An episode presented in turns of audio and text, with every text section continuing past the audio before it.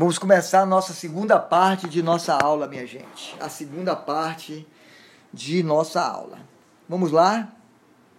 É... Eu estava falando de quê? De registro. Deixa eu ver aqui. 491. Alguém pode me auxiliar aí onde eu parei? Escute o episódio. Ariel já trouxe aí, certo?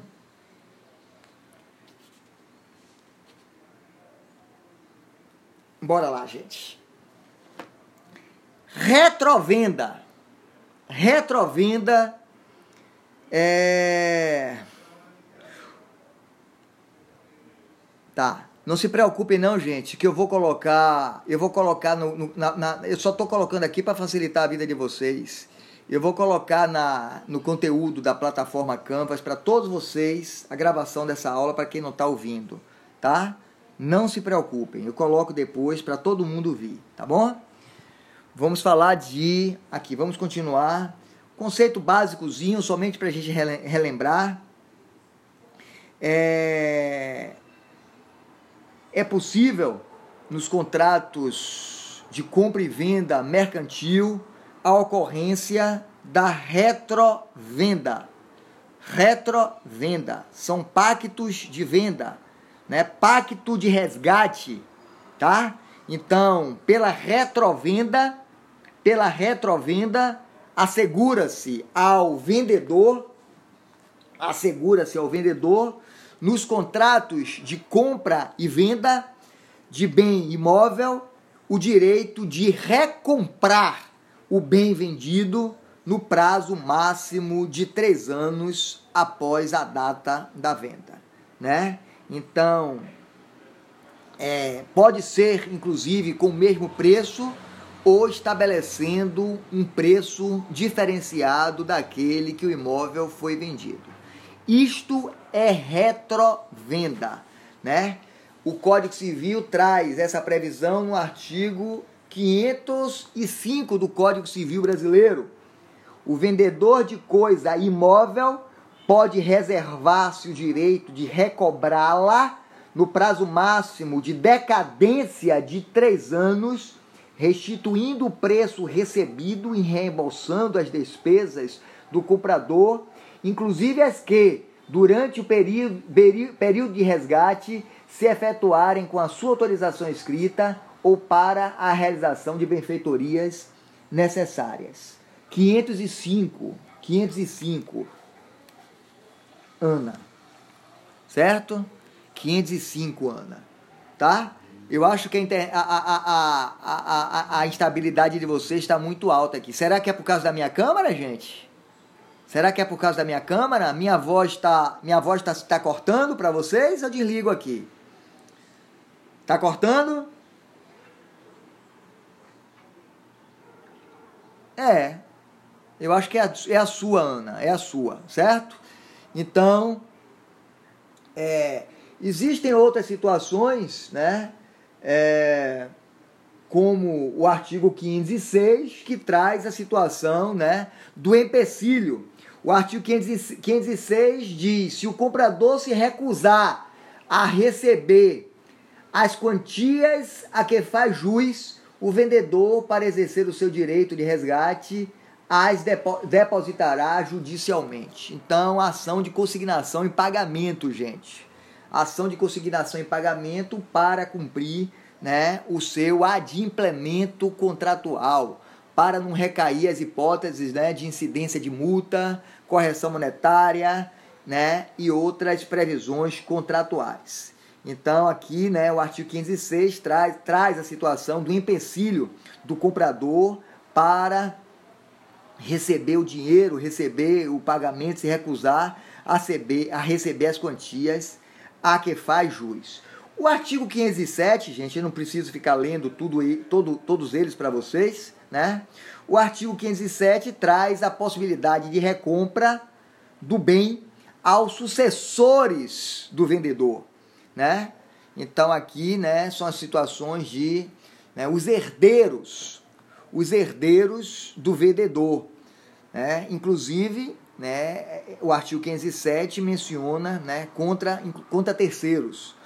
O direito de retrato, o direito de retrato que é cessível, cessível, né, passível de cessão, e transferível a herdeiros e legatários, pode ser exercido contra o terceiro adquirente. Né? Aqui, vocês sabem o que é legatário? Legatário é aquele herdeiro do bem específico. Então, ele não recebe uma cota à parte que recai sobre determinados bens, mas ele é destinado um legado específico. Então, eu vou destinar para Ellen a fazenda localizada né, em Itajuípe, tá bom? Então, isso é um legado. Então, aqui o artigo 507 do Código Civil Brasileiro traz a situação né, desses herdeiros né? A gente está falando de retrovenda. A gente está falando de retrovenda, da, da situação do retrato. Né? Então, direito de retrato que pode ser transferível, né? excessível aos herdeiros e aos legatários, que poderá ser exercido contra o terceiro adquirente diretamente. Então, você, você se o herdeiro o legatário, né, ele, ele, ele, ele já propõe a invalidação daquela aquisição contra o terceiro adquirente, né, diante da inobservância da retrovenda, certo? Então, muitos contratos, vocês observem que já traz a obrigação expressa, inclusive, né, dos herdeiros e legatários estarem se comprometendo a fazerem sempre firme e valioso aquele instrumento contratual. Pode ter a hipótese, né, do artigo 508, que é mais de um direito de retrovenda. Então, se duas ou mais pessoas couber o direito de retrato sobre o mesmo imóvel e só uma o exercer, poderá o comprador intimar as outras para neles acordarem prevalecendo o pacto em favor de quem haja efetuado o depósito, contanto que seja integral. Né? Então, já que esse direito assiste a mais de uma pessoa, intima-se a outra para que ela manifeste a sua intenção, para que não argua depois e, esse, e, e, e, e essa situação de retrato né, volte a estaca zero. Né? É é, é, é, é, reconhecendo-se esse direito a quem realizar o depósito primeiro. O artigo 509, gente, 509 a 512 do Código Civil traz todas as hipóteses de venda a contento e sujeita à prova, né? Eu espero que vocês não estejam tendo dificuldade em relação a essas situações aqui né? O que seria venda a contento? O que seria o que seria o que seria venda a contento e, de, e sujeita à prova. Então trata-se, minha gente, de de venda, né? O vento está suspendendo aqui minha folha de de de, de, de, de vadimeco, né? Então venda contento, né? Óbvio, anotem aí por favor. Ela só se aperfeiçoa ela só se aperfeiçoa com o contentamento. Só se aperfeiçoa com o contentamento. Trata-se, portanto, né, de uma venda realizada sob condição suspensiva. Você sabe o que é uma condição suspensiva, né? Existem condições que são resolutivas e existem condições que são suspensivas. As condições suspensivas são aquelas cujos efeitos estarão né, na dependência do implemento de uma determinada condição. Né? Então, isso é venda a contento. Então, você está sempre jogando para um evento futuro incerto. Isso é condição.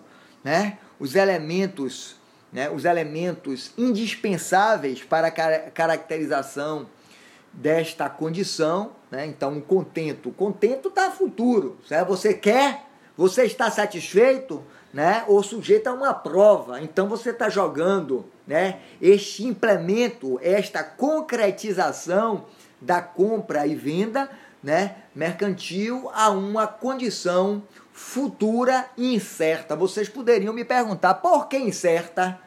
Por que incerta? Porque, minha gente, se não estiver a contento, não se implementa, não se conclui a transação.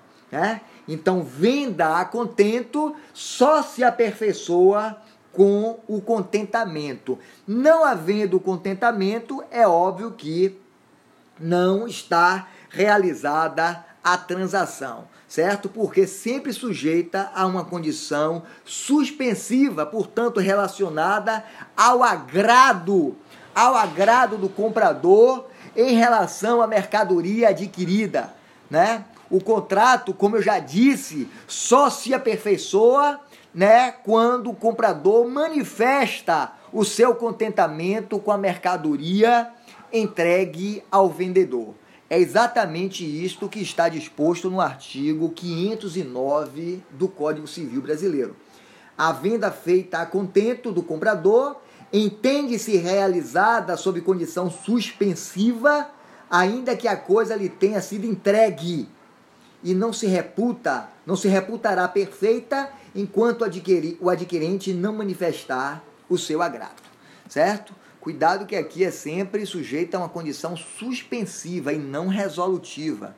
Né? Condição resolutiva é aquela cujos efeitos já começam a se protair no tempo até né, e param de ocorrer, param de ocorrer quando implementa-se a condição. É como se eu tivesse assim, eu deixo, né?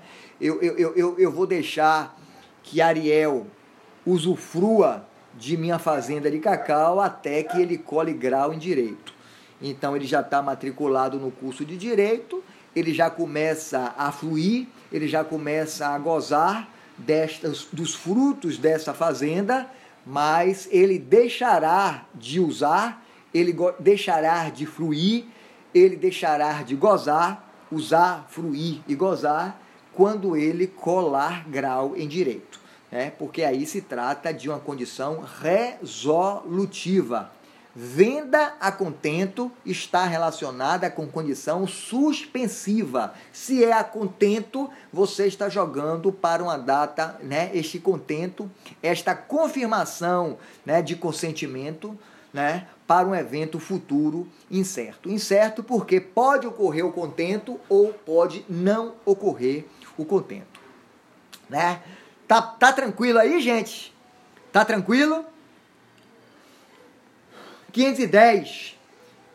A questão da, da, da, da venda sujeita à prova. Artigo 510. Né? Também a venda sujeita à prova presume-se feita sob a condição suspensiva de que a coisa tenha as qualidades asseguradas pelo vendedor e seja idônea para o fim a que se destina. Certo? Então aqui é uma hipótese em que só ocorrerá né, o implemento da compra e venda quando o comprador atestar as qualidades essenciais prometidas, né, é, é, é, é demonstradas pelo vendedor, certo? É, é uma venda sujeita à prova. B. A outra situação, a primeira é A, né, do caput do 510. B. Enquanto não manifestar o agrado, né, enquanto não manifestar o agrado, o comprador assume a posição de mero, né, de mero, eu diria assim, comodatário. Né? Ele está com a coisa para que ele teste. Então, a coisa está para ele como se fosse um empréstimo, como se fosse um comodato, né? Então, se, é, se está sujeita a uma prova, a um contentamento posterior, né? A, não, não, não implementou-se a compra e venda mercantil, então o bem está para ele como se fosse entregue né, numa relação jurídica de comodato.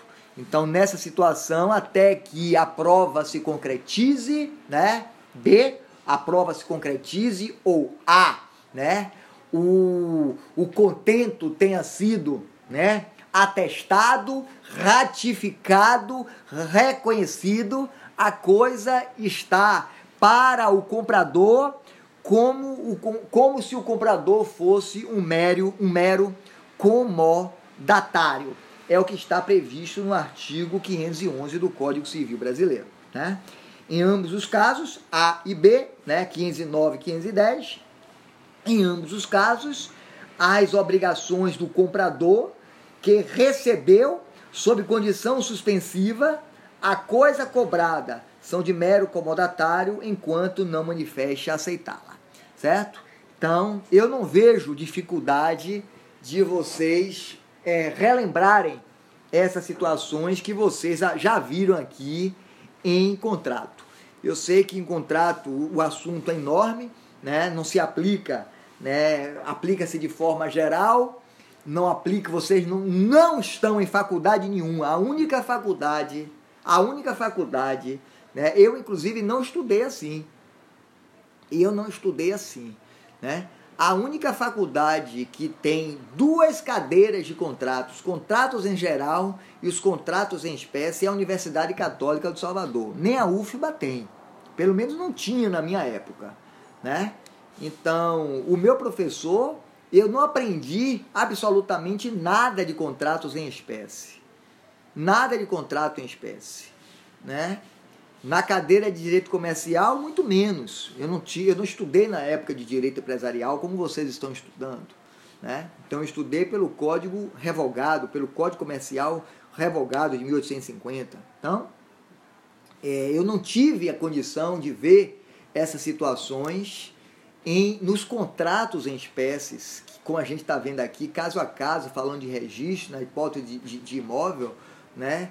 da, da retrovenda, da compra a contento, da venda a contento, né, da com, venda sujeita à prova e assim sucessivamente. Tá tranquilo aí, gente? Posso seguir?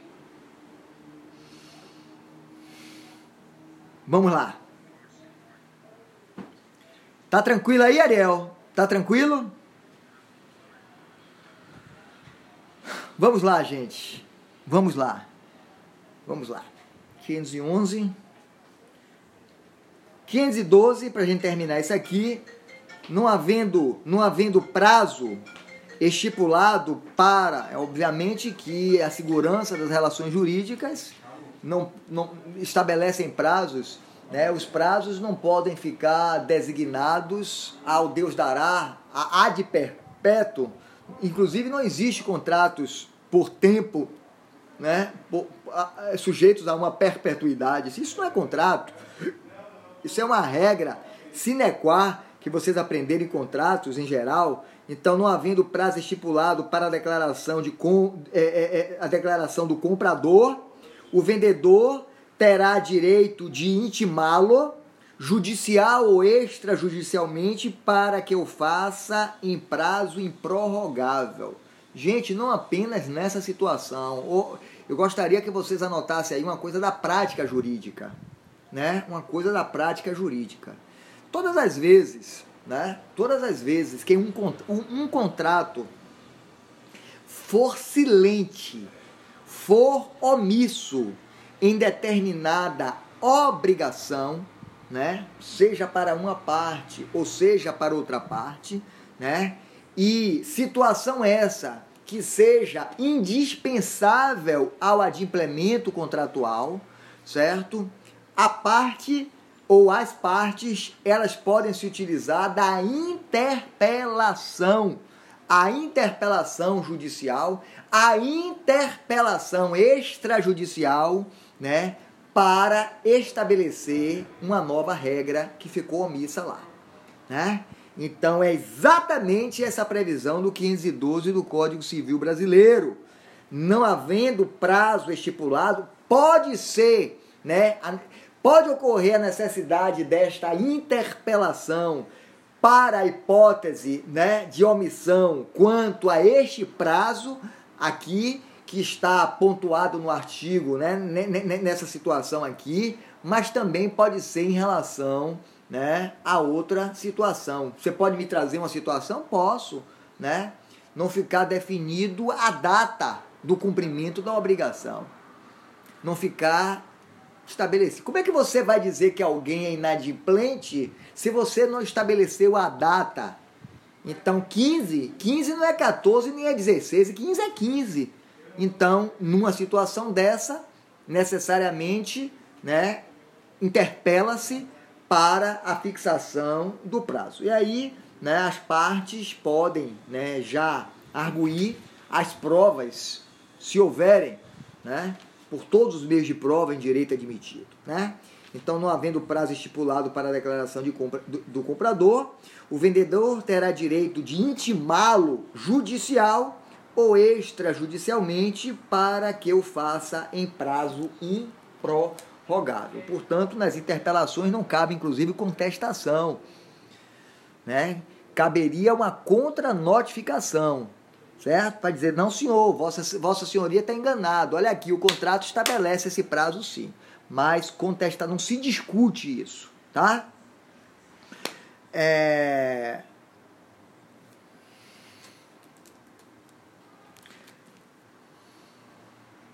512, 513. Preferência.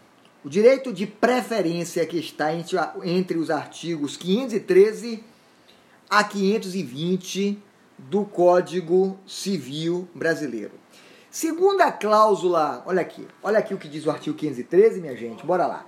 A preempção ou preferência impõe ao comprador a obrigação de oferecer ao, ver, ao vendedor a coisa que aquele vai vender ou dar em pagamento para que este use de seu direito de prelação na compra, tanto por tanto. Então, segundo a cláusula de preferência, né, trazida aqui, né, nesta seção, nesta subseção do Código Civil Brasileiro, segundo a cláusula de preferência, sempre que o comprador quiser vender ou dar em pagamento o bem que adquiriu do vendedor, ele tem que oferecê-lo a este nas mesmas condições e no, no, e, e no preço no preço fixado no contrato, certo? Então, é o que, é, é, é o que prevê o artigo 1513, é o que prevê o seu parágrafo único, o prazo para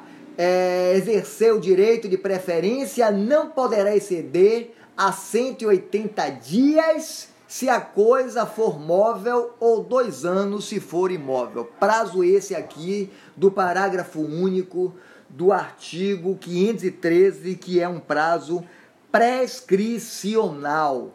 Né? Prescreve em é, dois anos se se tratar de imóvel e em seis meses se tratar de bem imóvel, certo?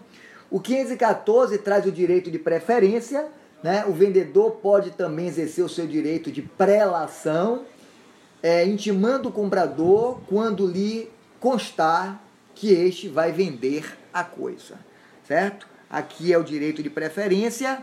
O artigo 515 traz o exercício da preferência e obrigação de pagar o mesmo preço que a coisa ia ser vendida, tudo isso tem que estar previsto no contrato, né? O artigo 516, eu estou adiantando um pouquinho porque já são 9 e 17, né? Até vocês vão cansando quando vai chegando duas horas de aula. Então, o artigo 516 traz o prazo do exercício de preferência, se vocês quiserem anotando aí. 516 traz o prazo do exercício de preferência o 517, deixa eu ver aqui. O 517 traz a preferência, que a preferência assegurada, quando a preferência for assegurada a mais de uma pessoa. O artigo 518 traz a situação de da hipótese de, de respeito ao direito de preferência, essa eu vou ler aqui para vocês, né? Diz respeito ao direito de preferência então traz uma hipótese de responsabilidade civil, né? Responderá por perdas e danos o comprador se alienar a coisa sem ter dado ao vendedor ciência do preço e das vantagens que por ela lhe oferecem. responderá solidariamente o adquirente se tiver procedido de má fé. Certo? A má fé ela deve ser sempre comprovada, a boa fé ela é presumida. Certo? O 520 traz a impossibilidade de ceder aos herdeiros, né? O direito de preferência não pode ceder nem passa aos herdeiros. Isso aqui já caiu muitas vezes em prova de OAB. Certo? Já caiu muitas vezes em prova de OAB e é importante que vocês compreendam isso aqui. Tá? Herdeiro não tem direito de preferência.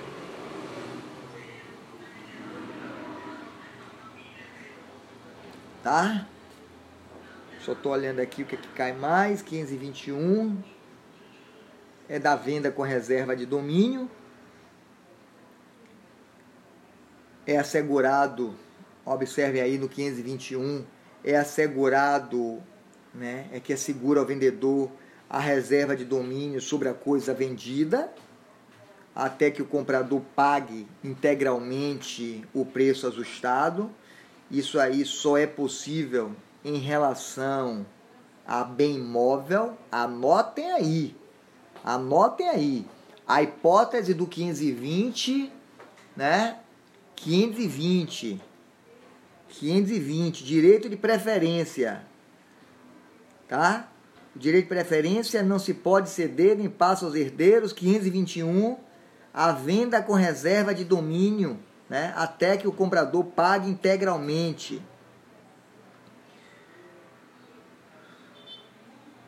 22.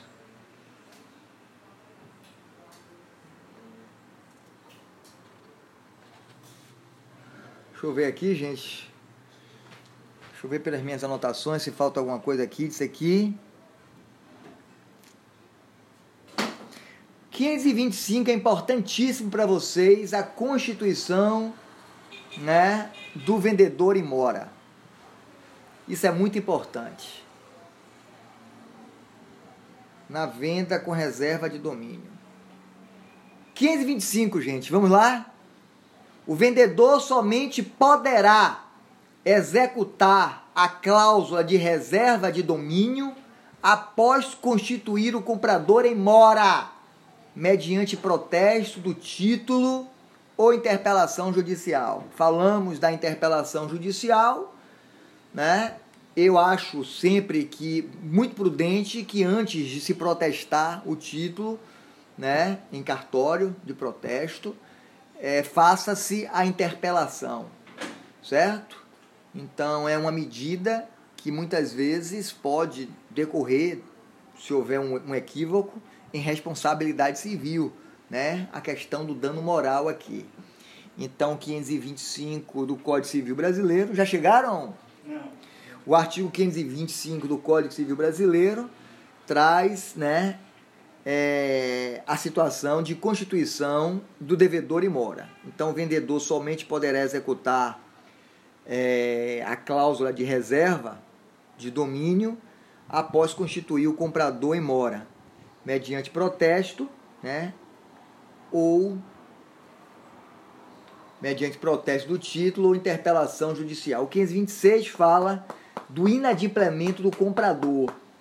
Verificada a mora do comprador, poderá o vendedor mover contra ele e a competente ação de cobrança é, das partes das prestações vencidas e vincendas e o mais que lhe for devido ou poderá recuperar a posse da coisa vendida, né? É a venda com reserva de domínio. Então, por isso que ocorrem essas consequências jurídicas, né?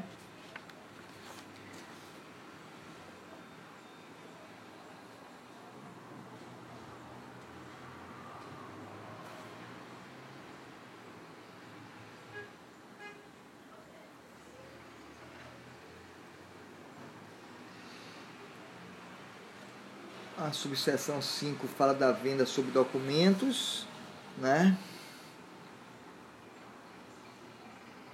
Então, deixa eu ver aqui. Eu já estou terminando, gente. Tenham calma, fiquem tranquilos, né? é, da venda sobre documentos, então